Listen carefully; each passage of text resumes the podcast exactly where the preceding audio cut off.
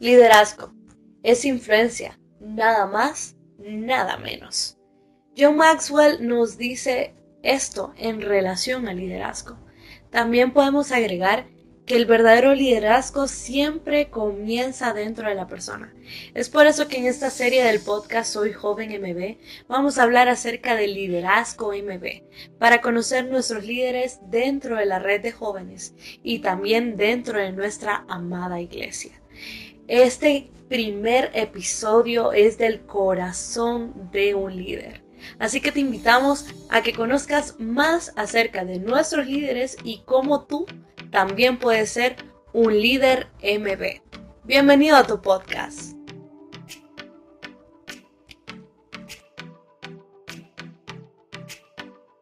Bienvenidos a este podcast número 5. Eh, nuestra invitada de hoy es Lizeth. Ella nos va a comentar acerca de liderazgo. Hoy vamos a hablar en este podcast acerca de cómo liderar, cómo ser un líder y en qué momento nos damos cuenta de que somos buenos líderes o no. Entonces, bienvenida Lisette, es un gusto que esté con nosotros. Eh, definitivamente, em, creo que cuando pensamos en liderazgo, pensamos en usted, eh, pensamos em, en ese ejemplo que ha formado y en esa imagen que cada uno de los que estamos en la iglesia tenemos acerca de usted. Entonces, bienvenida. Eh, bueno, iniciamos con la primera pregunta. No sé si está lista. Claro que sí. Hola, buenas tardes. Bueno, la primera pregunta es, ¿cómo era el proceso de disipularse? Pues antes, eh, para disipularse, había una determinada edad para empezar.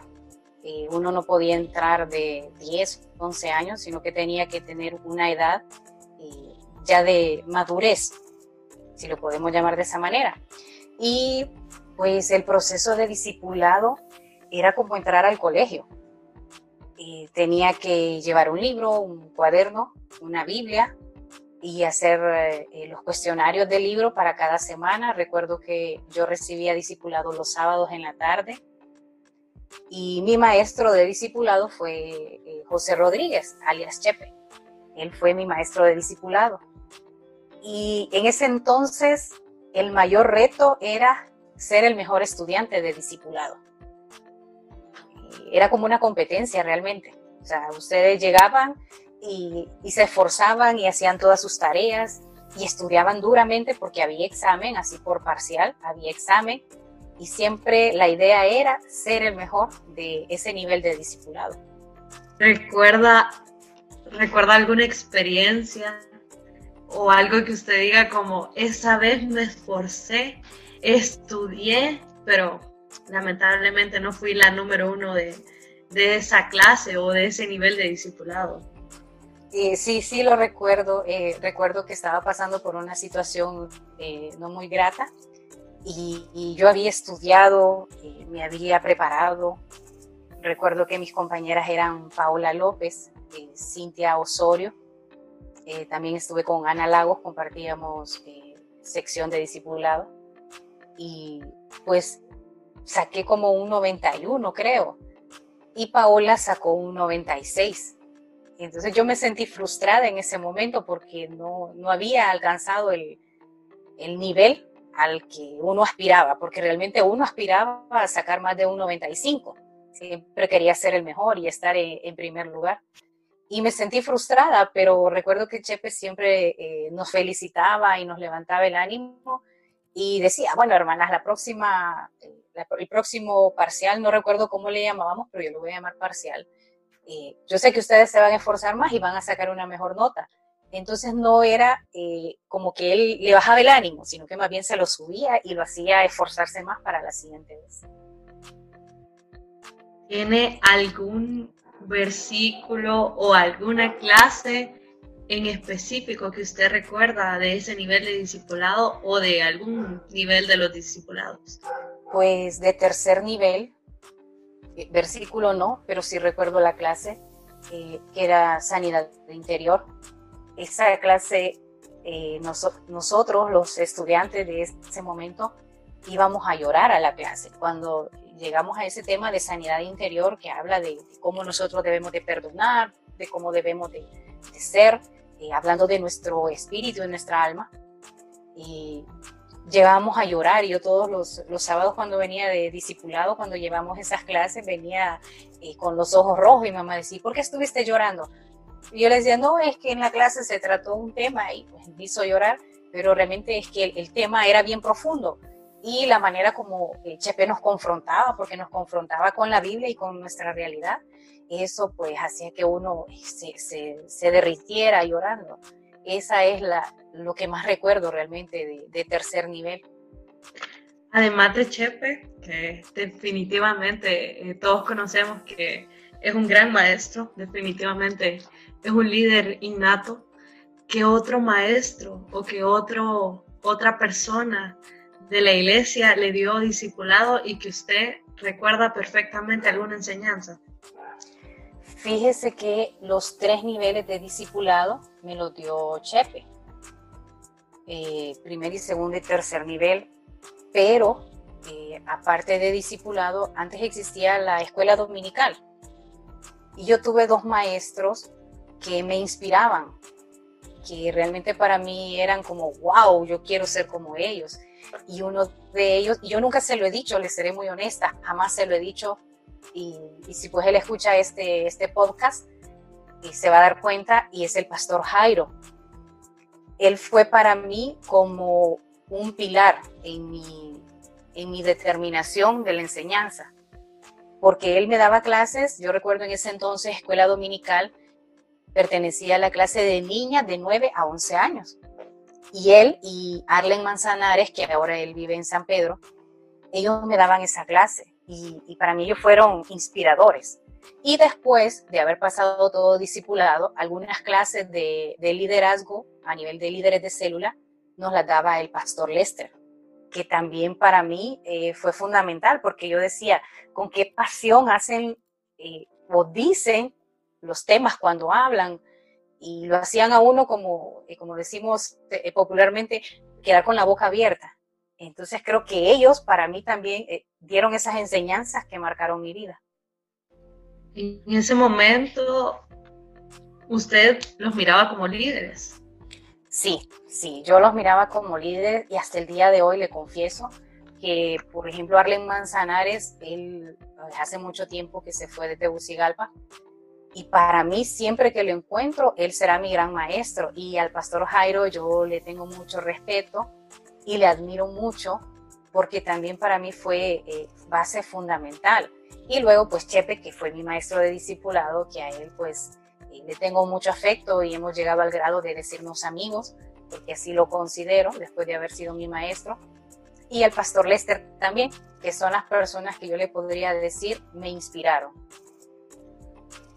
¿En qué momento usted se da cuenta de que encuentra esa vocación para enseñar, tanto en el plano profesional y también en el plano espiritual?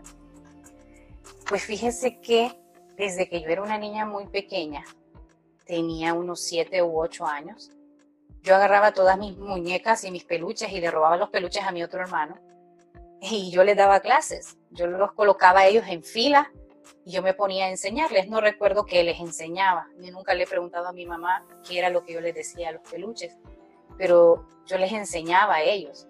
Entonces desde muy pequeñita yo traía eso, que yo quería eh, ser maestra. Y mi mamá decía, no, yo no quiero maestros en la casa porque los maestros, decía ella, eh, no ganan bien. Y siempre estuvo con eso, pero yo en, en mi interior, yo siempre quería y soñaba ser maestra. Luego, después de la clase de niñas de 9 a 11, a los 10 años yo comencé a dar clases de, niños en la célula. Como antes las células tenían la clase de adultos y la clase de niños aparte, entonces ahí yo empecé a darles clases. Recuerdo que el hermano que estaba en ese entonces con la clase de, niños de la célula a la que pertenecía eh, se llama o se llamaba porque ya falleció eh, Jorge. Y el hermano Jorge me decía a mí, vaya pues dé la clase usted. Y a esa edad yo comencé a dar clases en la célula. Luego, a esa misma edad, yo comencé a impartir una clase en la escuela dominicana en la iglesia. Entonces, desde ahí, yo siento que, que Dios me llamó desde que yo estaba en el vientre de mi madre. porque yo soñaba con, con hacer esto que hago. Yo me miraba como maestra. Y pues gracias a Dios aquí estoy. ¿Y cómo es ese cambio de dar clases a niños y ahora dar clases a jóvenes? Pues es un cambio bonito, muy interesante, porque gracias a Dios, pues Él me ha dado la oportunidad de trabajar con niños de tres años y he trabajado con adultos de 50 a 60 años también. Y entre esas dos edades, los jóvenes eh, son bien peculiares porque tienen intereses eh, muy diferentes. El reto con los jóvenes es captar la atención de ellos, que ellos la vean a usted y que realmente disfruten la clase con usted. Porque no solo depende de que yo esté hablando y dando la clase o dando enseñanza, sino que también de que los jóvenes disfruten lo que están escuchando. Entonces, para mí ha sido un reto hacer o captar esa atención eh, en los jóvenes, porque los niños es muy sencillo captar la atención. Usted sonríe, usted hace un juego y capta la atención. Con los adultos es diferente porque con ellos tiene que ser muy seria, pero con los jóvenes es un reto, es realmente creo que solo la gracia divina, porque tiene la misión de captar la atención del joven, el joven que mm, quiere ver el teléfono, el joven que quiere estar en Facebook, que quiere estar en Twitter, en Instagram. Entonces, el reto es ese, captar la atención del joven. En algún, en algún, eh, perdón, en algún momento le ha costado aconsejar o guiar a alguien. Sí, sí, realmente eh, he tenido un par de retos. Eh, recuerdo haber tratado en una de, las ocasiones con, una joven que quería suicidarse. Y pues fue un reto porque yo nunca había enfrentado este tipo de situaciones y convencerla realmente del amor de Dios, convencerla de que su vida tenía sentido o tiene sentido aquí en la tierra. fue bien difícil porque a mí también me costaba en ese momento saber qué hacer. Quizás ahora pues tengo un poquito más de experiencia, pero en el momento que me tocó hacer eso éramos casi de la misma edad y, fue difícil, fue duro, porque muchas veces no sabía qué decir y si yo quería buscar a quien pedirle ayuda, iba a romper la confianza de esa persona, entonces realmente tenía que ingeniármelas y pedir dirección a Dios para que esta persona pudiese eh, comprender y pudiese eh, dar marcha atrás sobre la decisión que quería tomar. ¿Cómo es Lisette siendo líder? Ah, Lisette es una persona seria, pero que le gusta bromear. es algo difícil de entender porque dice usted es seria y bromea, pero me gusta que que las personas que están conmigo no me vean como líder, sino que me vean a la par de ellas, que me vean como, ah, vamos a trabajar juntos, vamos a ir juntos, vamos a perseguir esto juntos. Entonces me gusta, eh, uno, darme a respetar, pero que me tengan la confianza suficiente para sentarse y decirme, me siento de esta o esta otra forma y necesito su ayuda. Entonces, creo y considero que soy una persona eh, accesible, que sí tengo eh, un carácter que aparento ser muy regañona o muy enojona, pero realmente soy muy sensible a, a las dificultades o a las necesidades de los demás. ¿Es Jesús su ejemplo de líder? Realmente sí, sí. Y creo que nunca alcanzaré a tener ese amor que tenía Jesús por los demás. Eh, quizás nunca voy a alcanzar ese, ese nivel de amor, de misericordia que él tenía, pero es mi mayor ejemplo. Eh, ¿Qué consejo le daría a los jóvenes para ser buenos líderes? O a los líderes de la iglesia, a los maestros de discipulado, o a los jóvenes en general, en, que, en las diferentes áreas de su vida, cómo ser un buen líder o cómo acercarse a ser un líder como Jesús? Pues creo que el mayor reto en este caso es aprender a hacer porque a veces cuando hablamos de liderazgo creemos que solamente es estar dando órdenes y mandando, pero no es así. Ser líder es sentarme a la par de las personas con las que yo comparto y conocer cómo se sienten, conocer cuáles son sus necesidades, conocer cuál es su estado de ánimo en ese momento. Y para ser un buen líder y para seguir los pasos de Jesús, necesitamos tener un gran corazón. Se necesita tener corazón de líder realmente. Porque no solo porque alguien lo coloquen arriba de otros y digan, bueno, ese va a ser el líder, eso no significa que ya somos líderes. Significa que tenemos que trabajar para llegar a ser líderes. Tenemos que ganar el corazón, primero entregar nuestro corazón a Jesús, nuestro liderazgo a Jesús y ganar el corazón de aquellas personas que están trabajando con nosotros. Ser líder no solo significa dar órdenes o asignar trabajo o asignar tareas o dirigir. No, ser líder significa dar amor, eh, ser sincero, ser honesto y estar siempre para las demás personas, siempre estar cuando nos necesiten o aún cuando no nos necesiten y nosotros consideramos que esas personas nos necesitan, entonces estar ahí. Yo creo que definitivamente tener corazón de líder nos da el éxito con otras personas y en relación con otros. Em, ahorita vamos a entrar a un tiempo de preguntas muy personales, preguntas para conocer a Lisette. Entonces, Valeria, ¿estás lista? En este podcast, pues hemos aprendido la importancia del discipulado y también el saber que uno nunca deja de discipularse, que cada día se aprenden cosas nuevas y también tomar el mayor ejemplo de líder que es Ahora vamos a pasar a unas preguntas un poco más personales para poder conocer un poco más a la hermana Lisette. Y queremos saber cuál es su color favorito.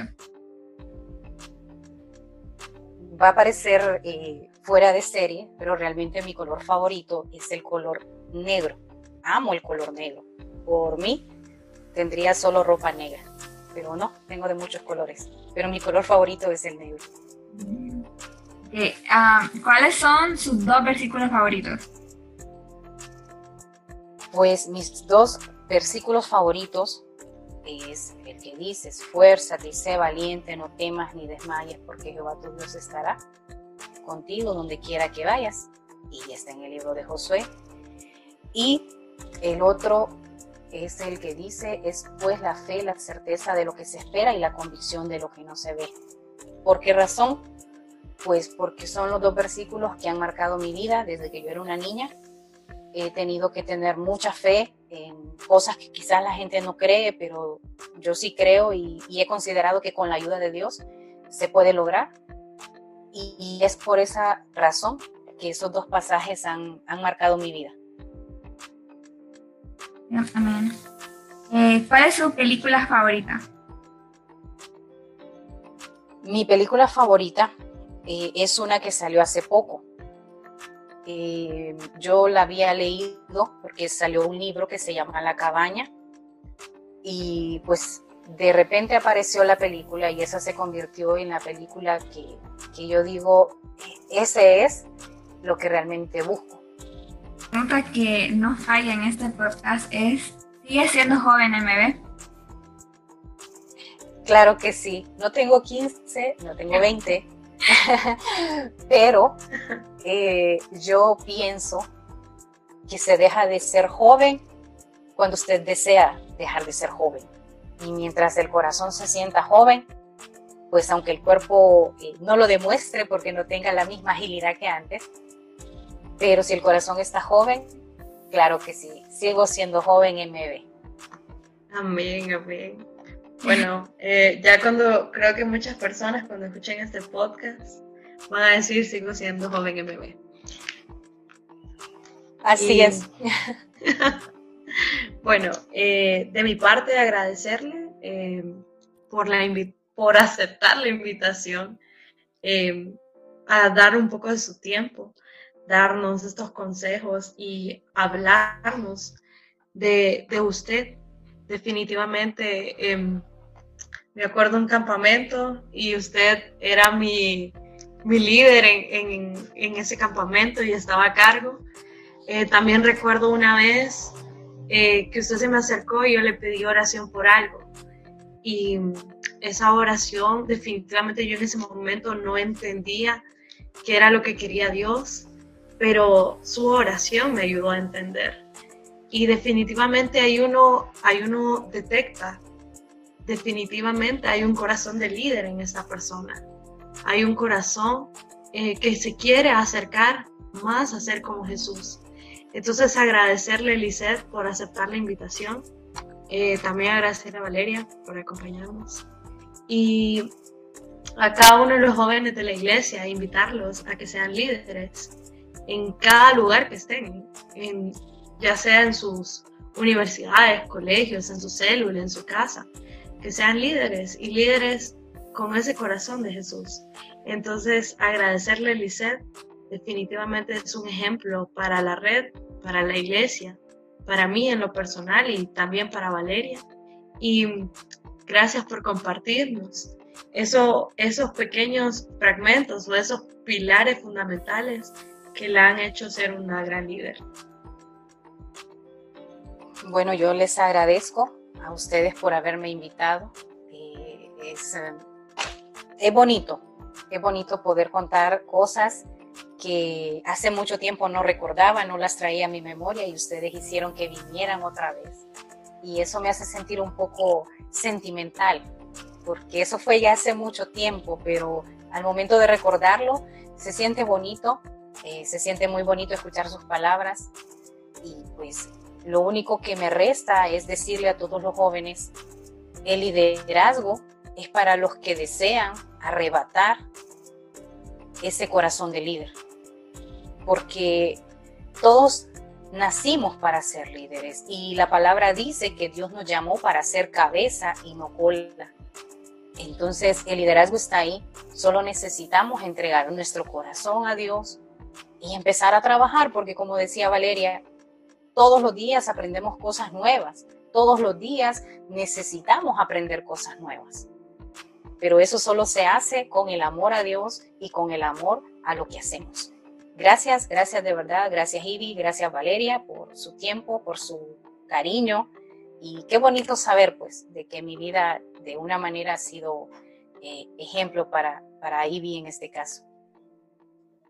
Gracias, Lisette. Gracias a todos los jóvenes por escuchar este podcast. Vamos a, como dice Lisette, a arrebatar ese corazón de líder, a ser líderes en cada cosa que hagamos.